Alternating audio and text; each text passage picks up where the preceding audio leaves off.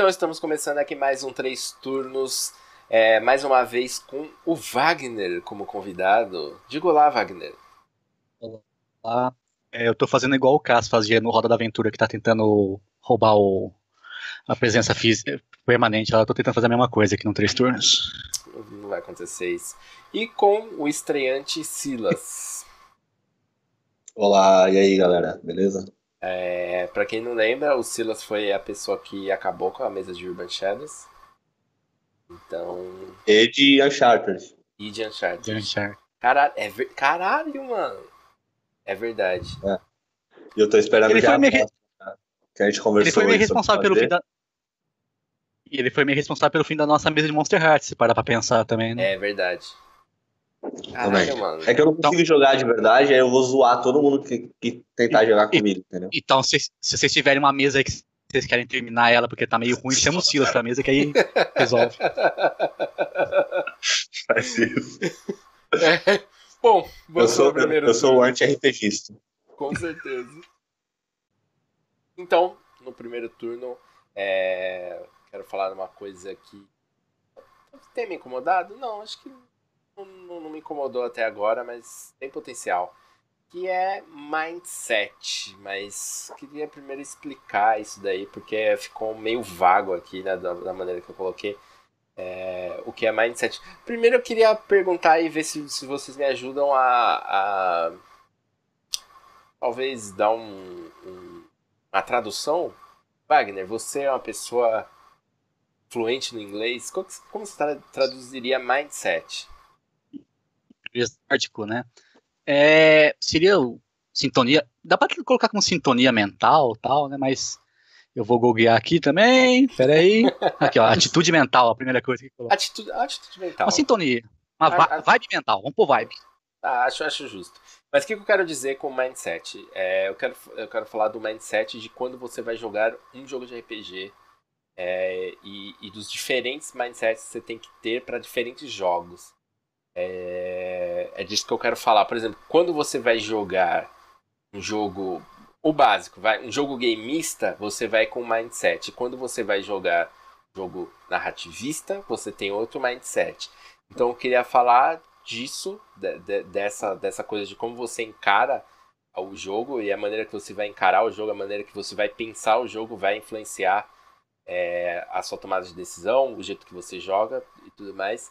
Mas não só dessa coisa do, desse, dos três tipos, né? Gameista, narrativista e simulacionista, mas também de estilos como old school e por aí afora. É... Mas vocês, em especial vocês, vocês têm o costume de jogar jogos diferentes. Queria começar perguntando pro Wagner como que você encara isso, assim. É, você muda uma chave, assim, quando você vai jogar um jogo diferente? Cara, eu sempre me considerei assim um cara que tá jogando RPG mais pra aquela diversão mais descontraída, né? Mas quando entra esses jogos gameistas, eu viro tipo o pateta quando entra, vira motorista, que tem que pegar o, o númerozinho melhor para fazer um melhor uhum. combozinho, sabe? E eu acho que então a gente, a gente, tem, a gente não consegue meio que fugir disso, né? Às vezes dá para fugir e tal, né? Mas eu, pelo menos, eu, eu, eu mudo essa chave, né? E acho que às vezes até mudam dependendo, tem até, tem até coisas gameistas iguais que você muda um pouco o mindset Sim. de um pro outro, né? Tipo, sei lá, um 13 terceira era pra um quinta edição, eles são gameistas, né? Talvez um pouco da terceira era mesclado, mas você, mesmo assim você tá em outras vibes, né? Tipo, o, você muda, né, o, as coisas, né? Não e sei você, explicar o que mais. E você, Silas? O que, que você eu, eu acho, eu acho que o que muda na real é, é, é a roupagem pelo personagem que você está é, pensando em jogar. E aí eu vou dar o, o, meu exemplo, que é muito parecido com o do Chess, jogando. O Chess, ele sempre joga pensando na estratégia do personagem dele. Seja o Monster Hearts, o Fate, ou D&D, uhum. a gente está sempre fazendo uma ficha otimizada. Aí o que muda é é, às vezes é a importância disso, né? E aí, pelo momento. Jogando DD, eu acho que em todos os momentos isso é muito importante. Nos outros jogos, mais narrativistas e tal, é, varia um pouco. Às vezes é mais Às vezes você é, não, não dá tanta atenção, mas está lá. Tá ligado? Eu não tô focado nas minhas habilidades, mas elas estão lá. Em qualquer momento eu vou sacar ela da gaveta. Então eu tô sempre com a... E aí eu acho que isso vem muito da escola, da tua formação de jogar. A pessoa que sempre é, joga fazendo muita ficha, jogou muito D&D, jogou muito... Querendo ou não, storyteller no antigo, eu chamo de é, Yu Hakusho no mundo das trevas, né? Então você tá sempre otimizando a ficha para sair na pancada. Se não precisar ganhar, é não sair na pancada, né? Mas são ganhar desafios, né? Vencer os conflitos. E aí eu acho que só muda um pouco dar um pouco mais de importância disso por mais tempo ou por menos tempo, dependendo do sistema. Eu acho que é mais ou menos por aí. A cabeça é sempre a mesma. É, eu, eu, penso, eu penso um pouco diferente, assim. Eu acho que, que, que muda bastante essa. Pelo menos a maneira que eu encaro muda bastante, assim. Eu, por exemplo, estou jogando agora o D&D, né? Curse aí, que, que tá, tá muito legal, tá sendo muito bem recebido pelo, pela galera. Como eu estou jogando D&D, mais que eu não goste tanto do D&D, prefiro jogos mais narrativistas, mas eu tô com a cabeça, tipo, gameista. Eu, tô, eu sempre tento tomar decisões que envolvam mecânica, mecanicamente. Tipo, teve a, a, a, a parada da bruxa depois do. do que, que, que tipo. É, eu percebi que não tinha como, mecanicamente não tem como vencê-las, assim, no, no, no, level que a gente tá. É, no, no, a gente enfrentou ela no, no, nível 4, né? Todo mundo. E quando eu vi que não tinha como, eu já falei, não, cara, não, não importa o que. Não importa o roleplay que rolar aqui, não tem como enfrentar. Porque mecanicamente eu tô em total desvantagem. Então eu assumo esse, essa postura mas é, de pensar mais de maneira mais gameista quando estou jogando um jogo gameista. Mas eu queria é, até extrapolar um pouquinho que um caso que, que o comparar dois tipos de jogos, né? Vai jogos Apocalypse Engine, Dungeon, Dungeon World especial, talvez, é, são jogos que você você, jogador, se coloca muitas vezes em perigo. Você se coloca num, numa situação ruim, porque isso é narrativamente interessante. E o jogo, ele te premia por se colocar em situações assim. É... Ele, ele incentiva isso. E já, vamos dizer assim, um DCC é o contrário. Você tem que jogar de uma maneira a, a, a, segura. Você sempre tem que minimizar os riscos que você está correndo. E é claro que no, no, DCC, se você fizer muito isso, o jogo vai te punir. Você tem algum, em alguns momentos você tem que se arriscar mesmo. Mas só que, de maneira geral, você tem que sempre jogar safe. E no, no Dungeon World você tem que sempre que se arriscar, se colocar em situações mais complicadas. E, e são, são dois jogos de fantasia medieval. É, um jogo é mais narrativista, outro eu não diria que eu não acho que esse é tão gameista, mas ele tá mais pro gameista. Mas só que você joga eles de, de maneira totalmente diferentes, assim. E eu acho que se você jogar um da maneira que você joga outro, você vai se frustrar. Se você jogar o DCC se arriscando, é, tipo, não, eu vou meter a cara, eu vou atacar, eu vou me colocar numa situação difícil, seus personagens vão morrer todos e você vai ficar frustrado. E se você jogar DCC tentando é, não assumir nenhum risco, você vai ser punido pelo jogo. E você vai se frustrar também. Mas o, o próprio D&D também é um, meio que um... Colocando um game ele é meio que você calcular o risco também, sim, né? É que é mais sim. fácil você calcular os riscos no D&D, né? Tipo, não, vou sofrer um ataque de oportunidade, ou então vou fazer tal coisa, né? Então nesse campo eu acho que também... Não, também, é... mas eu, eu, aí eu, eu colocaria assim, comparando aí os jogos, vai, nesse exemplo o D&D você pode assumir muito mais riscos. Vai pegar o quinta, né, que tem diferentes edições de D&D, não dá para falar de D&D de tudo. Mas colocando a quinta edição. Então, o D&D quinta edição é um jogo que tem lá os três pilares, mas o principal é o combate. Então você pode entrar no combate, o jogo te incentiva a entrar em combate e você vai sair satisfeito do combate porque é isso. O DCC, se você ficar entrando em todos os combates, você vai morrer, porque o jogo tá contra Sim. você. As estatísticas dele estão contra você. Os combates é, dependem muito da sorte ou de você ser sagaz de fazer coisas que, que vão além da sua ficha. Senão você vai, vai acabar morto. Assim. Os combates são muito mortais. Diferente de D&D, você tem um monte de recursos para continuar vivo. Então, mas você não, você não acha que, por exemplo, o D&D, ele tem isso mesmo, eu concordo tal. É, é ele é um sistema para você ir lá e sair na pancada com os bonequinhos. Só que se você não pensar só com essa cabeça, o jogo ele se ele você ganha privilégios com ele.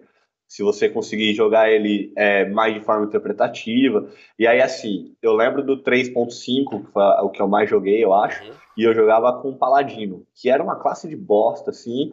E aí eu punha carisma para poder interpretar o personagem da forma que eu queria, tá ligado? Fazendo líder, fazendo herói. E eu ia pra frente, tomava duas pancadas e eu morria. Então, obviamente, é, ele privilegia os dados, né? O número e a matemática. Sim. Só que eu acho que a mesma. Por isso que hoje eu, eu nem gosto mais tanto assim de sistemas que tem nível, porque eu acho que o nível ele, ele tem uma parada de. No primeiro nível, você enfrenta um bicho de primeiro nível, você aguenta três socos.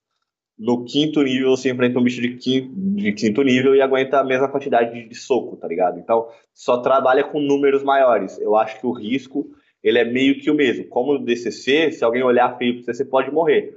Só que no D&D também, se o mestre não tiver muito cuidado com o equilíbrio, com o balanço, com a matemática do sistema, você vai entrar em riscos e vai acabar se frustrando não, da mesma sim, forma. Sim.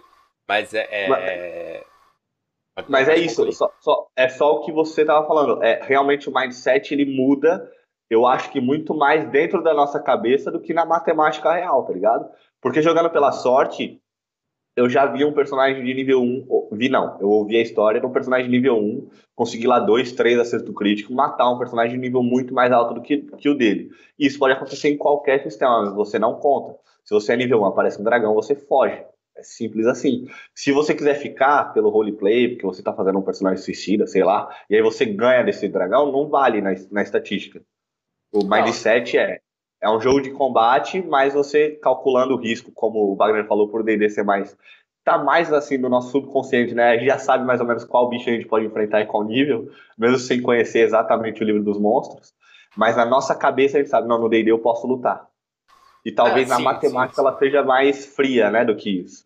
Mas, mas aí é que tá, por exemplo, eu acho que um Dungeon World, se você tá ali no nível 1, nível 2, o mestre coloca um dragão, não necessariamente você precisa fugir.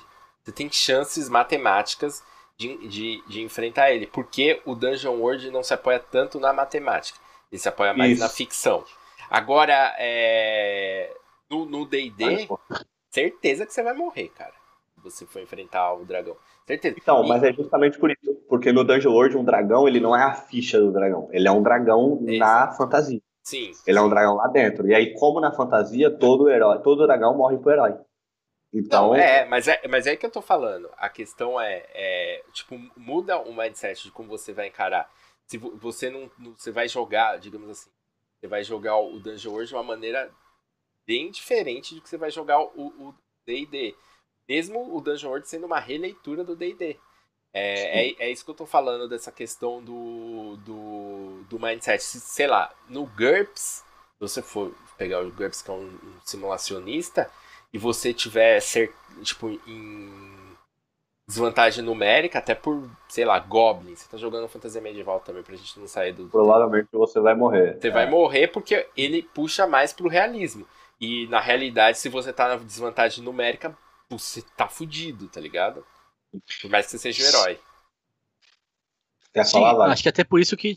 Sim, até por isso que a gente tem que ver, né, que eu acho meio, eu acho meio infrutífero aquele debate, tipo, ah, sei lá, não faz sentido o cara usar uma, sei lá, usar uma armadura pesada e conseguir dar uma cambalhota, tipo assim, é, dependendo do mindset do jogo, funcionaria, né, tipo, faz sentido, né, e, e, eu acho que esses jogos mais gameistas, e eu vou pegar até o D&D, eu acho que o quinta edição até foge um pouquinho disso, mas também tem esse mindset meio, como eu posso dizer assim, é, coletivo, então você vai, você vai fazer sua ficha, geralmente quando caras vão fazer personagens meio que sentam juntos pra ver que cada um vai fazer de personagem pra não ficar uma lacuna da do, do, grupo sobrando, sei lá, o DPS, o Tanker, né?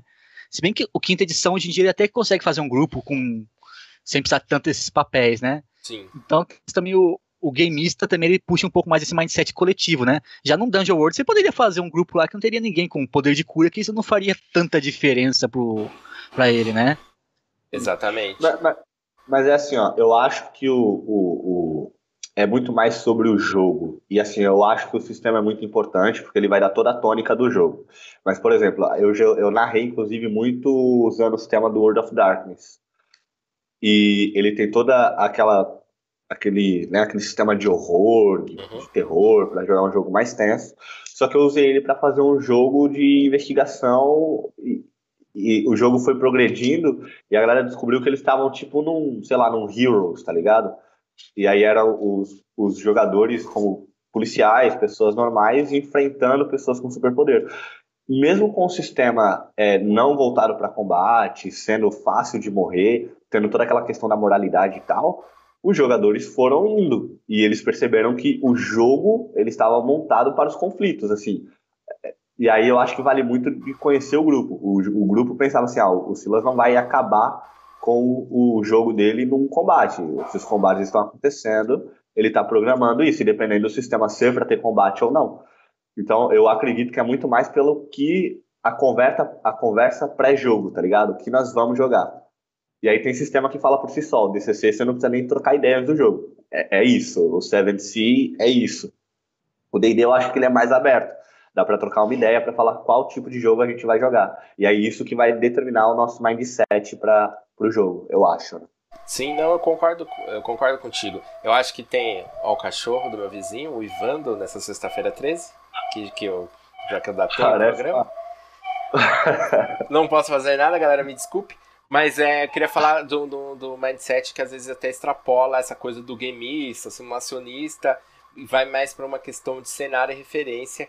É, queria usar de exemplo um jogo que nós três compartilhamos, que é o Monster Hearts. E, e tipo, você tem que ter um mindset daquela parada do drama adolescente. Que você não pode jogar é, Monster Hearts, por mais que ele tenha alguma semelhança, você não pode jogar ele como. Quer dizer, você até pode, né? Mas o jogo não foi feito para isso. Jogar como um mundo das trevas, como um vampiro.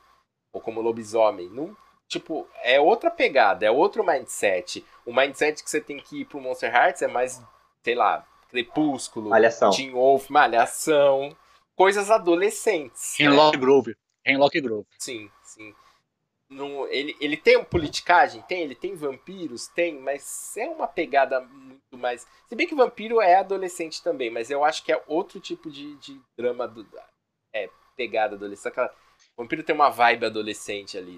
Né? Sim, sim. Ou, ou, seja, você tá falando meio que um mindset como uma carga da cultura daquela, daquele material, né? Sim, você tá falando assim sim. também, né? É, pela, é, quais são as referências, né, que você vai ter? Sim, mas é, eu, eu, eu lembro de um, de um exemplo que o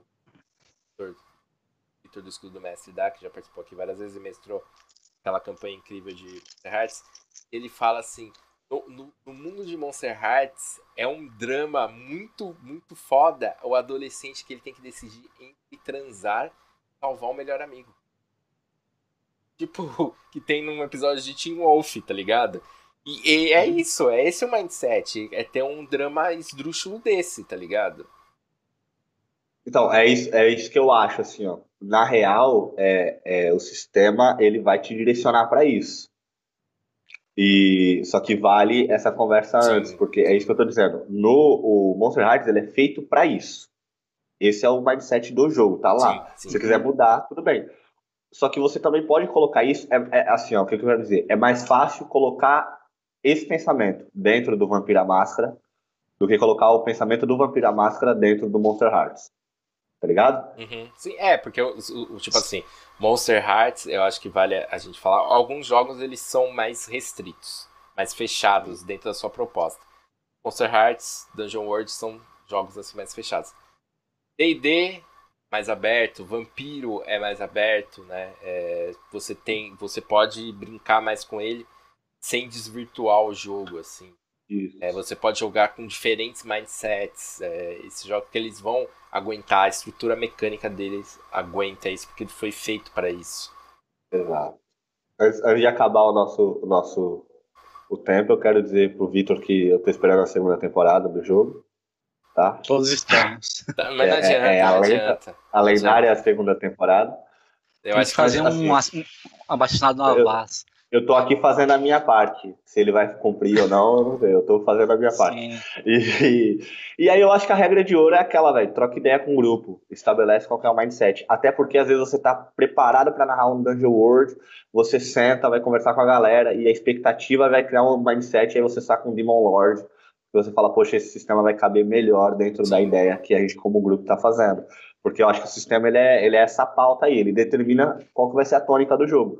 Às vezes, se o grupo tiver uma outra mentalidade, ele vai matar o sistema. O próprio Monster Hearts depende de você ter visto muito malhação. Exato. É, é. eu tava pensando em exemplos que, tipo, pra gente finalizar, né? Em exemplos ruins, assim, que eu, que eu fui com mindset errado pro jogo. Eu acho que no início do Seventh Sea, que a gente jogou no canal, né? Não o Quick Start, mas a campanha mesmo. Eu, eu tinha usado muito de referência o Caramba, como é o nome da série? A série de piratas? É, é, exatamente. Black Sails. E, Black Sails. E. Cara, eu tava numa parada mais suja, mais. sei lá, mais política. E o mindset Ué, né? do Seventh Sea é muito mais heróico, capa espada e tal. Então criou essa, é, é, essa dissonância, saca? Uhum. E aí eu tive que rever Sim. todo o meu personagem. É, porque não, não, encaixava no jogo, né? Ele não, não, suportava aquele tipo de história de personagem. Vocês já tiveram, nesses é... últimos 30 segundos, exemplos ruins de mindset que vocês foram com a realidade errada pro jogo? Pra ser muito rápido, então, não um mindset meu, mas que eu vi também no, no TR foi quando vocês foram jogar o DCC, que o Capo ele foi meio que uma vibe meio. Bom, bom de, do personagem morrer assim do nada. Meio que mais, tava mais pra, meio que paranoia do que pra DCC, tipo assim, o, de você manter os personagens ou não. Né? Exato. Foi, e aí eu bati um papo com ele, no, acho que depois do. Jogou quatro episódios, bati um papo com ele, ele se acertou ali e foi muito mais legal. É isso, eu Sim. acho. Esse foi nosso primeiro turno. Vamos para o segundo. Bom, então eu tô aqui no segundo turno, né? É, quando a gente não, não tem ideia para falar do tema, a gente dá uma olhadinha no Facebook, no Twitter, Sempre, né, nas redes é sociais, como diria, como diria o Fantástico. E uma coisa que o pessoal tá debatendo em algumas redes, em alguns grupos do Facebook, é sobre o equilíbrio, né, de, no jogo, né? É, se, tem que, se tem que existir um equilíbrio, um balanceamento entre os personagens, né? Então, eu vou dar, eu vou meio que apontar meu, meu ponto de vista primeiro para depois ver o que vocês acham. Primeiro que eu acho que não tem que ter necessariamente ter o, o, equilíbrio, né? Talvez em jogos mais gameistas, né? Como a gente falou no outro turno, se teria interesse ter esse equilíbrio da, dos poderes, dos recursos dos personagens, né?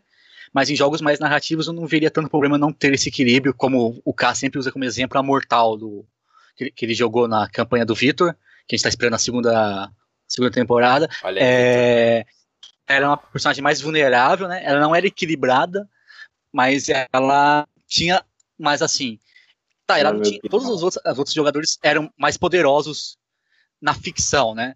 Mas Sim. ela tinha coisas na ficção que eram só dela, né? Tipo, essa, alguns movimentos de, de perdão, de culpa, uhum. né? Que eram só dela. Então, ela não era, ela não é equilibrado, mas ela tinha a área dela, né? O problema que eu acho é que quando ocorre o desequilíbrio é quando um personagem ele consegue englobar tudo que o outro personagem faz, fazendo igual ou até melhor e deixando esse, outro, esse segundo personagem meio para escanteio, né? E dito isso dessa, dessa maneira um pouquinho confusa, né? O que, que vocês acham disso? É, eu não achei bem colocado o que, você, o que você falou. É, é, eu acho que você cria uma, aí uma, uma divisão, talvez do equilíbrio em combate digamos assim, um equilíbrio de, de ser poderoso dentro da ficção e um equilíbrio narrativo, de você ter recursos narrativos. Eu acho que quando a gente está falando de recurso narrativo, a Mortal ela tem, ela é tão equilibrada quanto qualquer é, pele, como você queira chamar. Não acho que todas, todas as, as skins de Monster Hearts são equilibradas narrativamente. De ter recursos, tem, tem skins que são bem sem graça. Não tem muita coisa pra fazer. Chosen, tanto é que saiu na segunda edição, né? Ou virou opcional.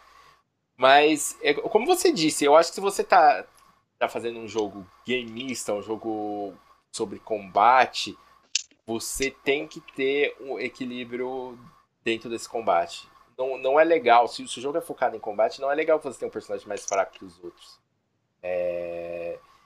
Mas assim. Tem, tem que equilibrar o que, que é mais fraco. Você pode falar, puta, o, o clérigo é mais fraco que o guerreiro no combate direto, mas o clérigo tem coisas como magias é, de cura, ele é um suporte. É claro que ele vai ser mais fraco no combate direto, mas ele completa o grupo como suporte. Mas tem aquele personagem que realmente ele é mais fraco e ponto, porque tem outras classes que vão fazer o que ele faz é igual ou melhor. E é, esse realmente é um grande problema. Mas no geral, eu acho que RPG não é sobre equilíbrio, tá ligado? Não é sobre isso, assim. Falando no geral, que depende de cada jogo. Depende do mindset de cada jogo. Mas no geral, eu acho que RPG não é sobre equilíbrio. Mas e aí, Silas? Eu acho que eu vou me repetir em todos os turnos, porque isso é sobre a vida. Eu acho que depende dos acordos, tá ligado? Por exemplo, o D&D é, é, o sistema. As falhas de equilíbrio do, do jogo são dadas pelo sistema. Aí, por exemplo, se você notou essa, essa deficiência no sistema que vai atrapalhar o jogo, tá na mão do mestre criar esse equilíbrio. Se for é, esse o caso, ah, vou dar aqui um item mágico para o Ladino, porque ele está muito desbalanceado com o Guerreiro, alguma coisa assim. E agora, por exemplo, o próprio Monster Hearts, qual que é o problema do desequilíbrio do Monster Hearts? É, eu lembro de, de vocês jogando, eu lembro da gente jogando, e tem peles, por exemplo, a própria Mortal, quando você jogou com a gente, é, você não fazia os movimentos dela. Passava sessões sem rolar é, dados. Sem... Nessa vez tá jogando com a. É... Rainha. Com a rainha, né? Com a rainha. Queen. Com a Queen. Mas isso. aí o aí, que aconteceu? Foi falta de oportunidade, né? Isso, então, aí o mestre precisa estar atento a isso tudo, mas é, é muito difícil Sim. Ter essa regência completa de tudo. E aí eu acho que o, jogo ele podia dar uma ajudada nisso. Por exemplo, o Vampiro, que foi o que eu joguei, toda hora eu tava rolando dado, tanto que eu fiz três, quatro avanços e a gente nem encerrou a história. Ou seja, é, é, se o meu personagem desse mais um avanço, a próxima sessão ia ter que ser a, a última, porque eu estava o tempo todo fazendo os meus movimentos, porque não precisava de uma situação. Qualquer interação com outro NPC, eu rolava os dados, ganhava pontos mas, e avançando desse jeito. Mas falando desse jogo em específico, é...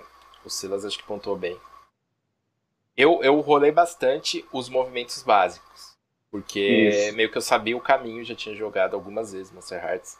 Então conheci os, os caminhos para fazer as coisas acontecer, para ser proativo, usando a mecânica a meu, meu favor. Mas usando a pele em específico da rainha, eu usei pouquíssimo. É, poderia estar tá com qualquer skin e ia dar Sim. no mesmo. Tanto que eu confundi com a Mortal, porque. Exato. é, é, é, é, Foi meio que a mesma coisa.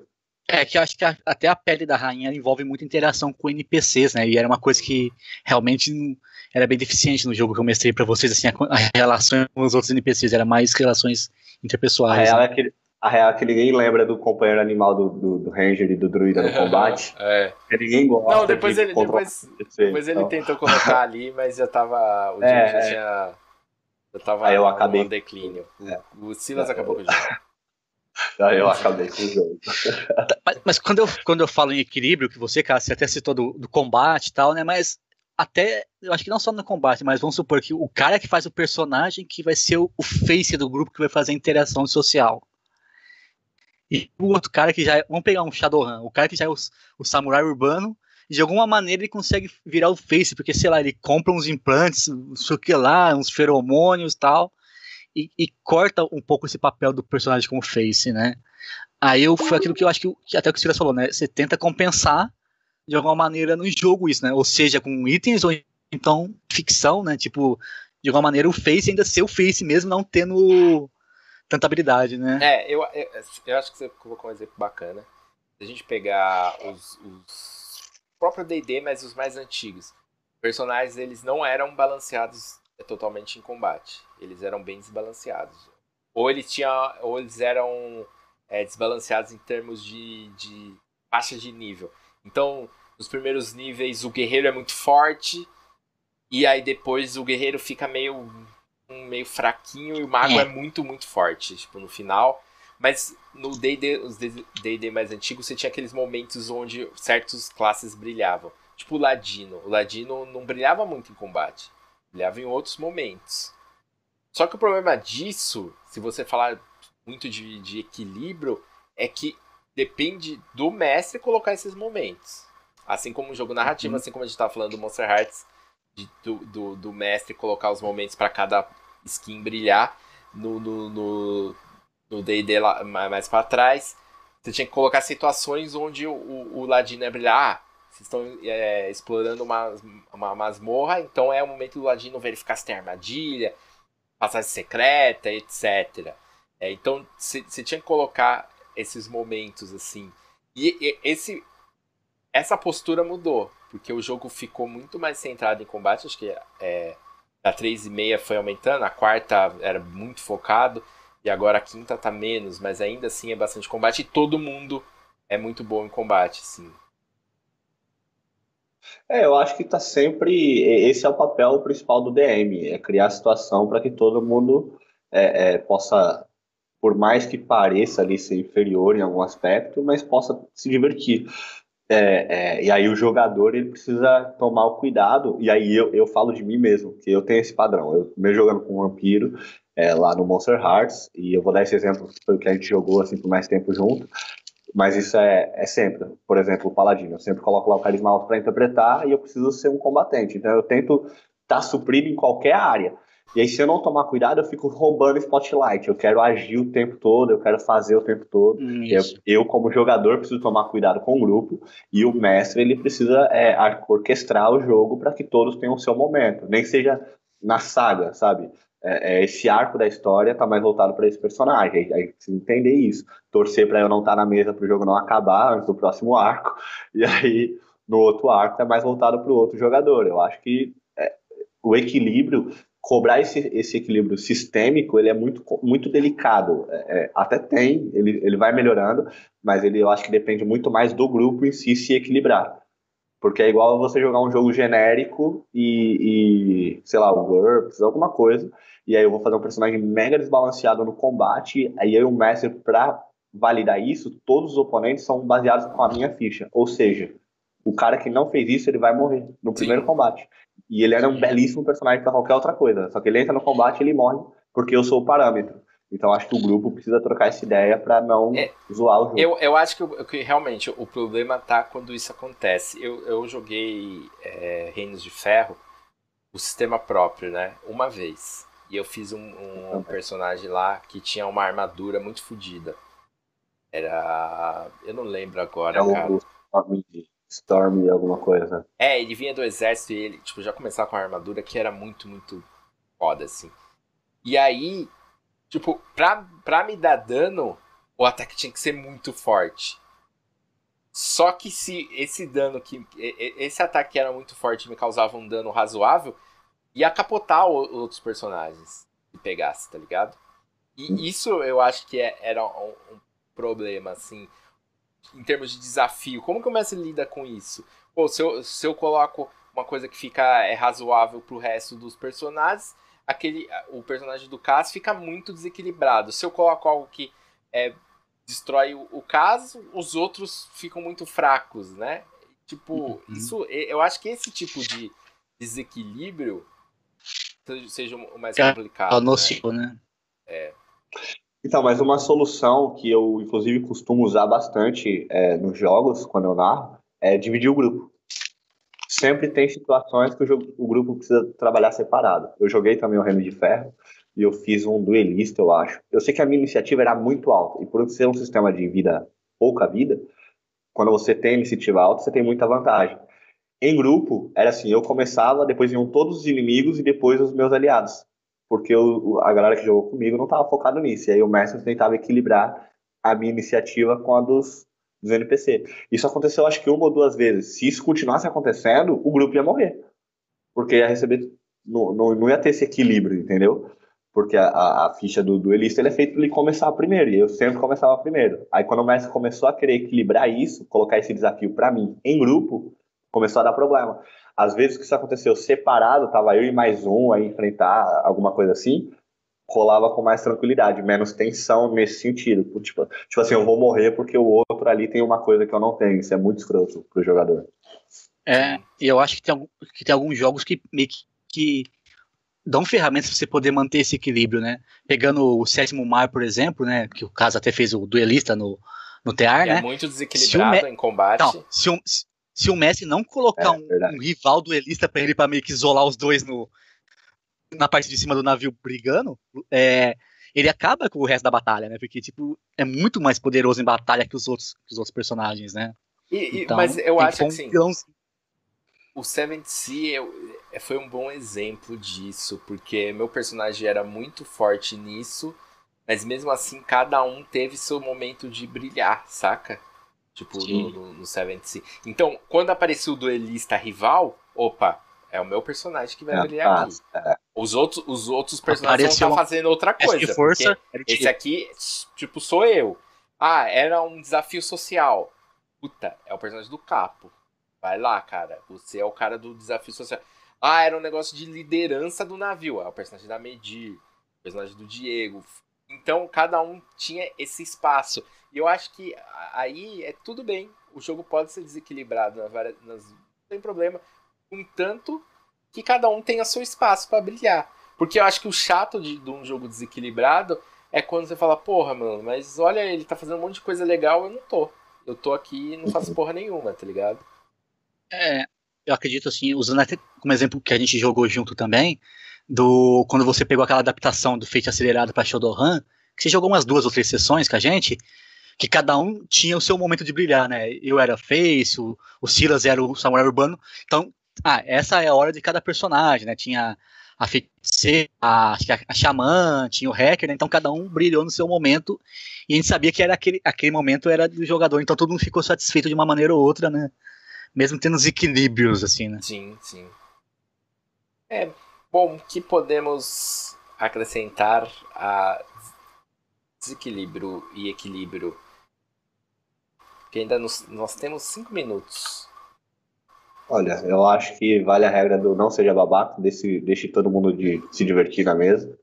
É, e se equilíbrio for é, uma preocupação real do grupo, é, procure o sistema que vai te dar essa, esse suporte. Eu acho que o Dungeon World ele é bom nisso. Eu acho que o Fate ele pode ser muito bom nisso, assim, porque não tem muito. Embora você possa fazer tudo ao mesmo tempo, não tem muito para onde ir. Os bônus são iguais para todo mundo, depende de onde você vai aplicar. E aí o mestre é aquilo, tá na mão do mestre, esse equilíbrio durante a ficção, durante, é criar situação para que todas. Eu cheguei num nível uma vez, eu só fiz isso uma vez e eu parei, porque não dá, de eu ter anotado as perícias dos jogadores para que elas fossem usadas. Porque usar, usar perícia no D&D, no meu grupo, era uma parada muito difícil, era muito raro de acontecer a gente acabava esquecendo as perícias de interação, aí valia só a interpretação mesmo e dava os resultados pelo, pela interpretação. Uhum. E aí chegou uma hora e falei, não, é mó mancada, porque aí o Ranger, que tem a maior vantagem de ser, ter um monte de perícia, o Ladino tem a maior vantagem por ter um monte de perícia, acaba não valendo a pena, vai ser todo mundo guerreiro e bárbaro mesmo, porque o resto a gente só interpreta. E aí eu comecei a tomar esse cuidado, até ter a neura de anotar o que todo mundo tem e marcando, não, já usou essa, já usou essa, essa ainda não usou não precisa fazer isso, não recomendo. Mas eu acho que vale trocar essa ideia e o mestre tomar esse cuidado de criar situações onde todo mundo vai fazer. E separe o grupo, é divertido. Quando fecha uma porta, fica a cada lado. Dá um na hora que, da bexiga. Na hora que o Silas deu esses, os, na hora que o Silas deu os exemplos de jogos que seriam bons para esse equilíbrio, ele citou o Fate, citou o Dungeon World e o Cass fez uma cara assim também, porque esse debate sobre equilíbrio ele surgiu na, no grupo do, do Dungeon World, né? Porque eu, eu acredito que não é um jogo que preza tanto pelo equilíbrio entre as classes não, também. Eu, eu, é, eu acho que é um jogo que. Tipo, ele não é sobre equilíbrio, né? Ele, Sim. Eu, eu me rendo, eu me rendo. Não, não, não, não eu acho que ele é, ele é um eu jogo não vi a sobre. Discussão, eu conheço muito, eu nunca joguei, eu só li um pouco do Dungeon World, então. Não, eu acho assim, o Dungeon World, os jogos Apocalipse em geral, eles são sobre Spotlight. O momento Sim. de cada classe brilhar. E, e, e, tanto é assim que ele tem aquela coisa de não é para ninguém jogar com a mesma classe. Ninguém joga com o mesmo playbook. Ele já, isso já é uma regra dele. Assim. Pode jogar? Pode jogar. Se quiser na sua mesa tenha dois guerreiros, pode. Mas só que no Dungeon diz lá que não é mais um guerreiro, ele é o guerreiro. Ele é o ladino, uhum. para ele ter coisas exclusivas que só ele possa fazer. Sim, é a mesma coisa sim. o Monster Hearts e o Monstro da Semana, etc. Não é para ter classes iguais, para ter cada um ter seu spotlight. Você quer equilíbrio? Quer equilíbrio? Faz um grupo todo de clérigo. É o nome do grupo, é nós, nós, nós empata, mas não perde. Porque aí ficar um curando o outro, um curando o outro, tá tudo equilibrado. Já ninguém morre, tá equilibrado. Se for prezar por isso, faz isso. É, é. Joga todo mundo com a mesma classe. É, mas sei lá, é equilíbrio. Mesma classe, não, clérigo. Ser clérigo. equilíbrio eu não, mas eu não acho, acho algo essencial no RPG no geral. É, você está jogando um jogo muito gameista, focado em combate, então acho que você vai procurar mesmo um equilíbrio dentro disso. Mas no, no final, acho que RPG é muito sobre ficção, sobre histórias, sobre situações. Eu acho que o importante é você equilibrar isso. Você que dá um momento de cada jogador brilhar. É, tipo, que, que o cara se divirta jogando, assim. Porque, como a gente falou num programa anterior, eu com, com jogando com a Mortal, me divertia em sendo a pessoa frágil que precisava ser protegida no grupo. Isso foi divertido. Isso me deu spotlight mesmo sendo protegida. É, uhum. Então depende muito, isso daí é, acho que é muito relativo. E, assim, meu conselho, não fica procurando equilíbrio nos jogos que não tem equilíbrio, que não é o foco do jogo. É, isso é, sei lá, fútil. Uhum. Eu acho Sim, que isso é, é um conselho para qualquer jogo. Qual, qualquer jogo tem que ser sobre Spotlight, porque mesmo se forem dois, dois combatentes no jogo, é, é, precisa ter a história de cada um deles. Não é, não é a repetição é, do assim, é. Mesmo, mesmo um jogo sobre combate, eu acho que você pode ter o, é o equilíbrio pode ter essa questão do Spotlight. É, em que situações um combatente brilha mais que o outro, saca? É, tem isso é, também. É. Esse cara é, é, ele brilha na uhum. hora que, que, precisa de um suporte, ele brilha na hora que precisa é, segurar dano, ele brilha na hora de, de dar dano, ele é DPS. Então, acho que é sempre essa coisa do buscar o equilíbrio do spotlight, não necessariamente do combate mecânico, do, do dos, é, ó, pega todos os mestres que assistem aqui, ó, pega o exemplo do três turnos, 20 é minutos de cada tema, ninguém passa, tá todo mundo feliz. Aí você faz, aplica isso no jogo. Você dá 20 minutos de spotlight para cada um, tá todo mundo feliz, vai todo mundo falar bem do jogo. Olha aí, só que é difícil. Acho que o exemplo acho que o exemplo que o caso deu sobre não procurar onde não tem é a melhor coisa possível, né? Porque senão você vai estragar a sua experiência, né? Sei lá, querer jogar um fiasco querendo ganhar no jogo não, é. não, vai, te, não vai te trazer vai benefícios. Um né? Caralho, Puta que pariu. Ai, ai. Terceiro Galera. Turno. Ah, é isso. Vamos para o terceiro turno.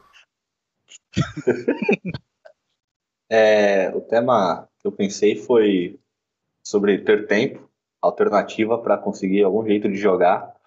E eu cheguei sendo acusado que eu acabo com jogos. Assim, eu não tive culpa do, do Uncharted direto. No Monster Hearts e no, no Urban Shadows um pouco. Eu estava em mudança e tal. E aí hoje, por exemplo, o ano de 2017 inteiro eu passei basicamente sem jogar por não ter tempo mesmo até o sábado e domingo é, é preenchido. Agora eu estou pleiteando a minha segunda-feira livre e eu acho que daqui uns dois meses eu vou ter todas as segundas livres. Caralho. Talvez eu vou uma uma é, uma mesa de segunda, enfim. E é, eu queria falar justamente sobre isso, sobre as alternativas que se tem para conseguir isso. E eu já vou riscar um aqui da lista que todo mundo vai falar, que é do jogo online, né? Que a gente tá vendo muito aí com as stream e tal. Eu não sei qual era a frequência disso para vocês antes, eu mesmo nunca sequer passou pela minha cabeça. É, eu, só, eu já joguei por texto online, assim, jogar em conferência, assim, não. E eu acho que isso é uma baita de uma alternativa, muita gente voltou a jogar por causa disso. Mas que outras formas nós teria, se existe, ou se a solução é a minha mesmo, é para de jogar e depois em algum momento da tua vida algo, algo acontece. É. Convence os amigos a fazer um one shot algumas vezes, assim, quando dá, deu um feriado, deu um, um fim de semana livre. Vamos fazer um one shot, uma aventura e acabou. Ou se tem alguma outra coisa para fazer. Jogar de madrugada, qual, quais são as alternativas? Quais são as alternativas, Wagner? Cara, pessoal, eu não sou muito adepto, mas tem o pessoal que joga por texto, mas assim, um, WhatsApp, por Telegram, né? Instala alguns bots para rolar um básico dos dados, né? Mas é uma alternativa, né? E eu jogava muito antigamente aquele Spray by Forum, sabe? Tipo. Só que era um proto-RPG, porque não tinha o sistema, né? Tipo assim, era só a, o narrativo, né? Era quase um. É, era um. Era, era só o papo, né? Com as interpretações, né? Mas eu acho que esse negócio do, do RPG online, né? O Roll20 tá salvando muito grupo de RPG aqui que não estaria jogando se não fosse por eles, né? Ah, a gente não teria jogado nossos jogos, né? Mesmo se separar para pensar que do nosso grupo, quatro dos cinco jogadores, mais o mestre moravam na mesma cidade. A gente não conseguia se reunir é. para jogar, né? O, é uma alternativa interessante, né? O, e, cara, joga, né? É, o que dá para fazer para jogar, joga. Os filhos vai começar a jogar de segunda-feira porque é o que tem, né? Cara, você, Cass. Eu acho que o, jogar online talvez seja a melhor das alternativas aí. Porque é. Digo, jogar online é com chat de vídeo e o Roll20 ali. Porque eu acho que é o que mais se aproxima da experiência de jogar presencial. Apesar de ser diferente. Mas, no entanto, eu acho que tem as suas vantagens em relação a jogar o presencial, mas também tem suas desvantagens. Mas eu acho que é o que mais aproxima de uma experiência completa de você jogar RPG. As outras alternativas, eu, eu acho válido. Assim, é, jogar por WhatsApp, Telegram. Mais o Telegram porque eu acho que ele tem mais suporte.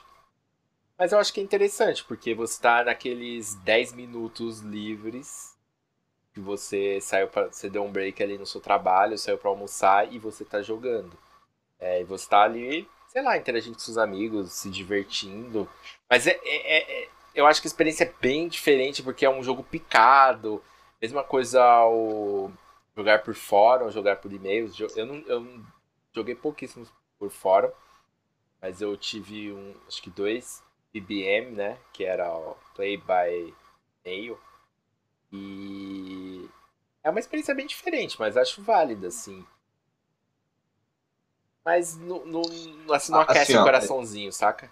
É, eu, eu até concordo, mas eu vou dizer, um dos melhores jogos que eu já joguei, e narrei inclusive, foi por texto. É, eu joguei uma vez pelo MSN, era eu e dois brothers, e a gente usava lá o asterisco, a descrição, aí punha o, a trave para quando estiver falando, tem as regrinhas, né, para não se perder. E a gente usou o World of Darkness como, como sistema e usava, só que assim, é, não tinha um. Poxa, no MSN, né, velho? Muito tempo atrás. Não tinha. A gente acreditava no resultado no outro. E, é, e, você tem, e, e nesses, nessas modalidades você tem que suprimir muito o sistema, né? Que não dá é. pra usar ele na sua integridade, assim. Ele de forma plena não, não dá. Me... Mas esse Messenger aí vocês jogavam em tempo real, os, os três ao mesmo tempo, tem que estar. Não é que... Então, eu acho que nisso estaria mais próximo até de um jogo de stream online do que tipo um, um play by fórum, porque o, o que o cara está falando, porque o fórum, se você manda uma mensagem, aí tem que esperar o, quando, a recepção dos outros jogadores e tal, né? E talvez não, uma por... pessoa que tenha mais tempo. Não, pode falar. Por fórum, por fórum eu nunca joguei, não. Mas é, é até uma alternativa mesmo, assim. É, é, quando eu estava morando em São Paulo, antes, antes de voltar a jogar, eu jogava com um brother é, aqui do Guarujá, e a gente jogava desse jeito, por texto. É, e foi assim, foi um jogo animal, a gente tem memória, a gente conseguiu jogar ele do começo ao fim, a gente ficou uns seis meses jogando. E é, é muito louco, porque é muito detalhe, tá ligado? Quando você. Eu gosto muito de escrever ele também gostava muito de escrever. Então a gente fazia, tipo assim, descrições homéricas, detalhadas, e aí depois entrava nos diálogos. Então o jogo eu achava que ele era muito rico, assim, talvez mais do que, claro, né? é, numa outra proporção, mas ele era mais rico do que qualquer outra mesa presencial ou online que eu tive. É, eu concordo que a empolgação é outra, o clima é outro, reunir com os amigos, dar risada. Mindset é outro. É, o mindset oh. é outro. Ó, fazendo a ligação o equilíbrio é outro também. também. Só da balada. O tempo é outro. É. Mas, assim, é uma alternativa e é muito mais fácil, sei lá, você já jantou, é 10 horas da noite, você vai dormir meia-noite mesmo, você abre o notebook na cama e fala aí, vamos jogar, vamos jogar. E você tá ali, jogou duas horas, escreveu. Dentro do mundo de jogo, às vezes você joga, sei lá, 30 minutos, para o personagem, tá ligado? Não passou quase nada. Mas fora do jogo, você passou lá duas horas e foi tão, foi tão profundo que valeu a experiência, valeu o jogo. E você sai feliz esperando o próximo dia para jogar, depois você vai reler as paradas.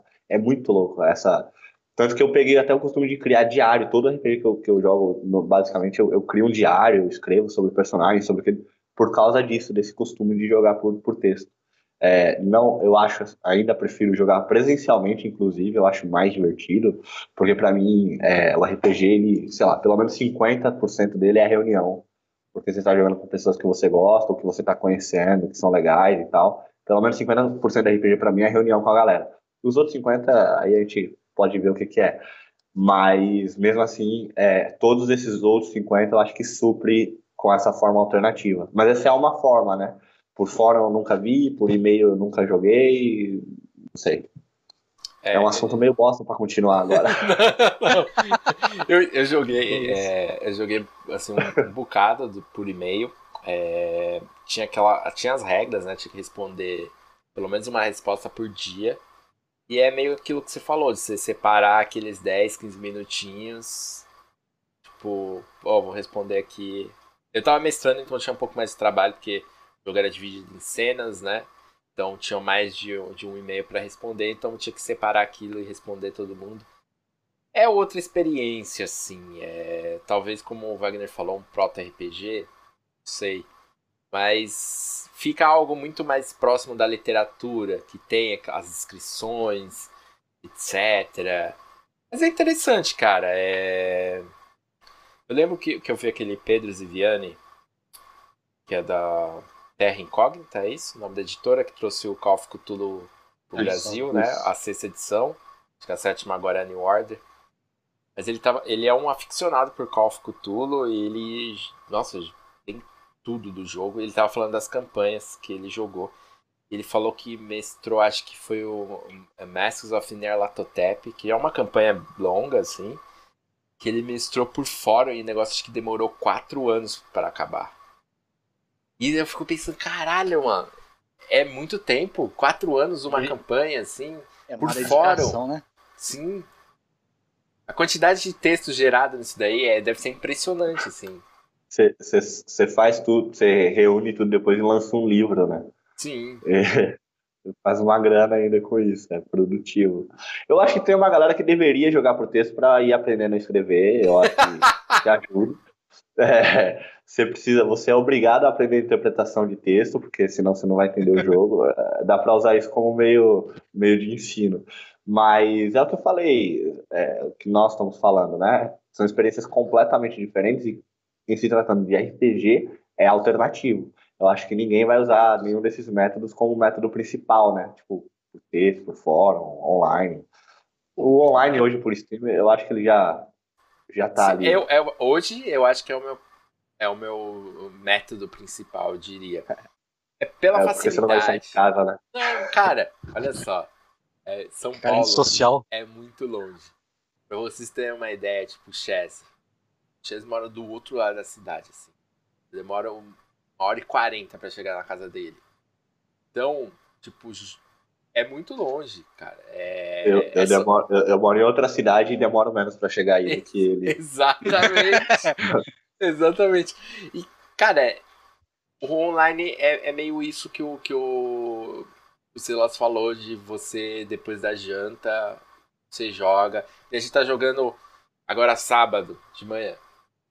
Então, tá, sábado de manhã acordo ali, 8 e meia, vou lá, lava a cara, escova os dentes, toma um banho. Toma um café. Não, nem tomo café, não tenho esse hábito. Mas aí saio no computador, jogo até o horário do almoço.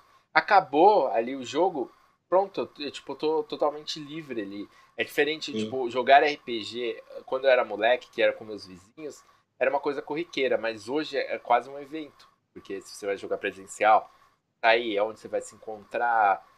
É tudo, toda uma coisa, né, tem que, não, a gente tem que comer em algum lugar, é um evento. Assim, é, um, é um evento. Aí você escolhe se você quer jogar RPG ou ir ao cinema, né? Aí você vai pro cinema com a é. namorada e já era, nunca Não, mais tem, joga. E, e, tem aquela coisa, assim, tipo, ok, agora que eu tô me reunindo com o pessoal, eu vou jogar RPG ou vou fazer outras coisas. saca? Uhum. Tipo. É, você tá Ó, junto.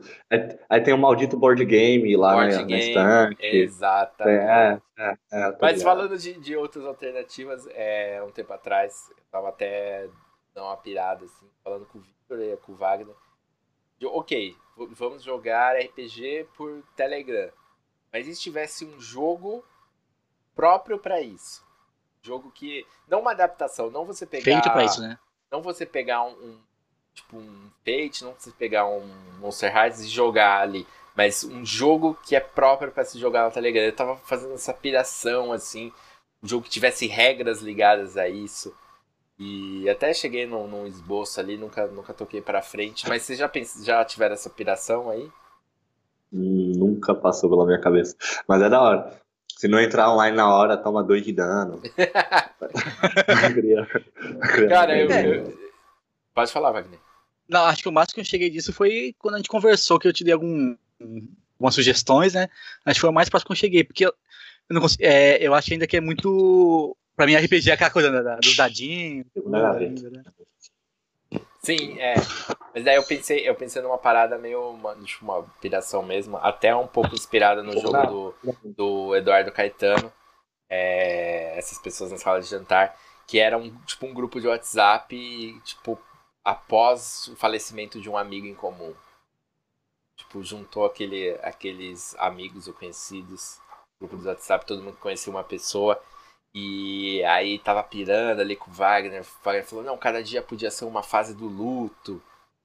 Ia ter uns gatilhos e uns negócios. E, cara, é... eu acho que até é uma ideia que, que dá, dá pra ir pra frente. Espero que coisas Desenvolver surjam nesse, nesse sentido, saca? Mais pessoas comecem a, a pensar em jogos próprios para jogar pelo Telegram, assim. É, a- É, a- o, o- o- Pode falar, velho. Não, eu, eu- que a- eu- o que eu penso também é que essas alternativas, tipo Telegram, grupos, até grupos do Facebook, eles são muito interessantes também para serem usados como complementos para esses jogos mais regulares, né? Também. Quando a gente jogava Monster Hearts também, que a gente fazia lá do. Como se fosse um mural de recados do Twitter, de personagem, sabe? Eu acho que dá um, dá um sabor legal também, sabe?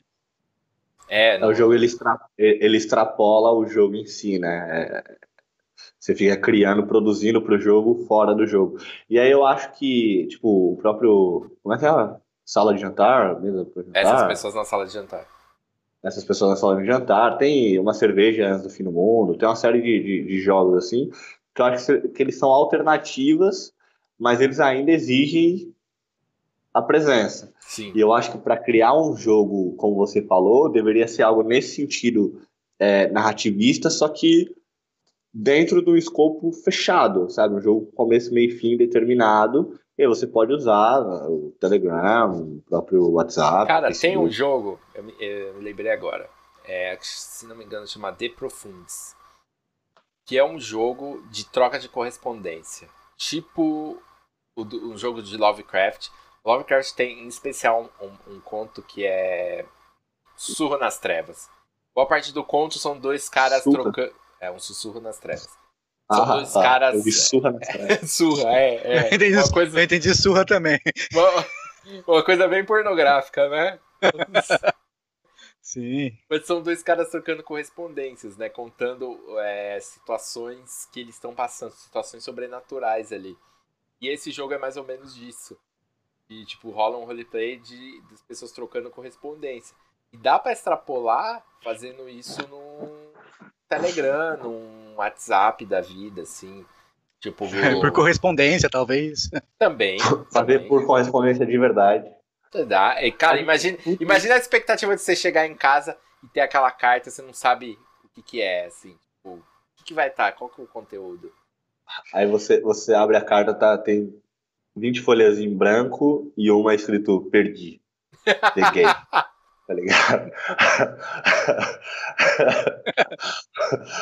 Ser muito louco. Mas é, é o que eu digo, tudo isso são alternativas para o RPG em si, né? Para essa falta de não tem como jogar, a gente vai criando. Porque é isso, a gente ainda é limitado até criarmos a, a telepatia para poder jogar.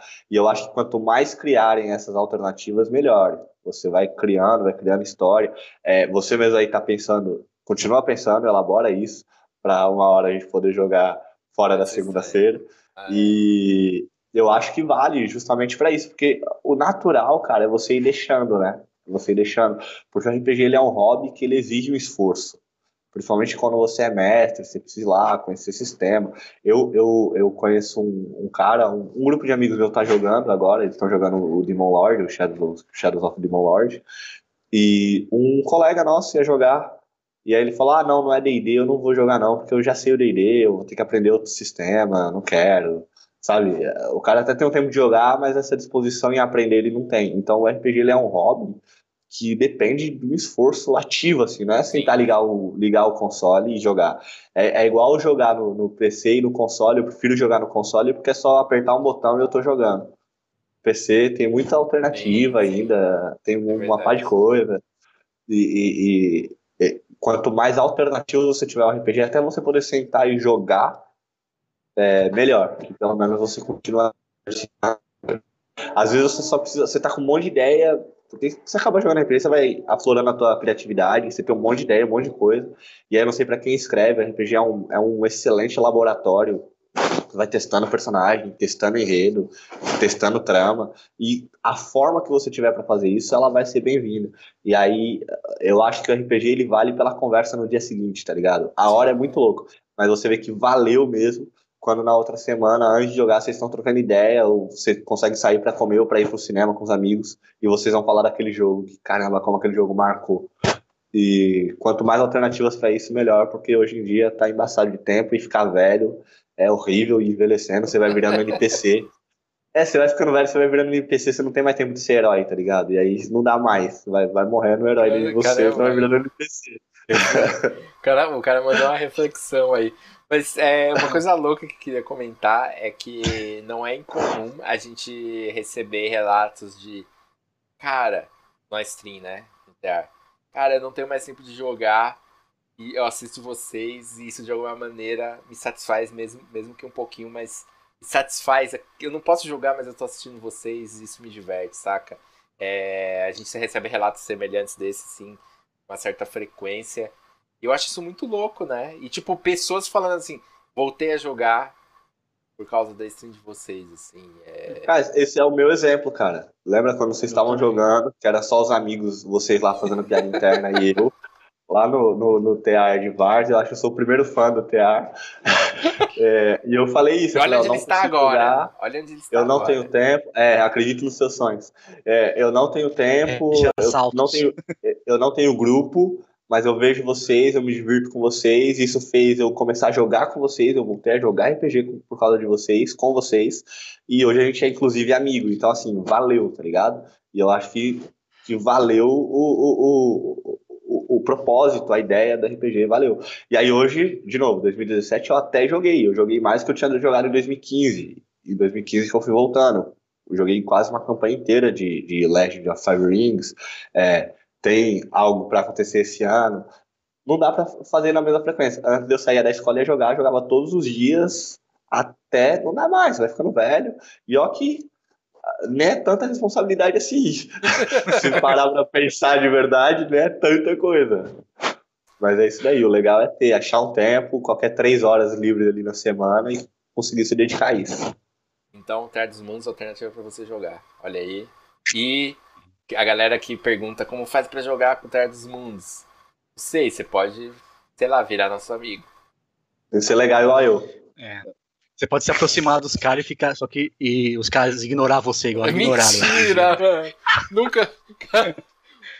Você lembra disso? Não, mas é verdade. É- é- eu, eu lembro, eu lembro que eu que, eu que fiquei conversando com, com o Wagner e, e ele deve ter ficado mal frustrado, porque ele falou: Eu vim aqui pra conhecer os caras do teatro, tô conversando com esse maluco aqui que não é ninguém. Mas É tipo, é tipo ver o Silvio Santos e conversar com o Liminha, né? Tipo, isso, isso. Aí eu tive que fazer a ponte entre vocês, tá ligado? Aí tá, mas, mas foi legal. Ele ficou, ficou com vergonha. A gente conversou com ele, ele ficou meio envergonhado. É, galera, é, esse foi mais um Três Turnos.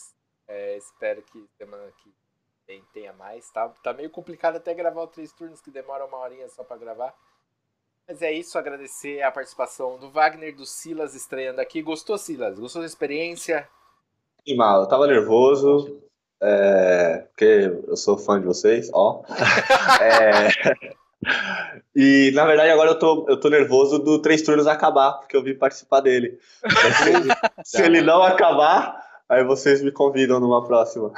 É, mas, é animal, mas tipo, será que vai ter alguém assim perguntando, mas quem é esse Silas? O que ele sabe sobre RPG? Quem é ele pra falar isso? Não estava preparado? Se, se alguém fizer essa pergunta, você pode responder nada, é, ninguém e nada. Eu não sou ninguém, não sei nada de RPG mesmo. Eu só jogo e troco uma ideia de vez em quando.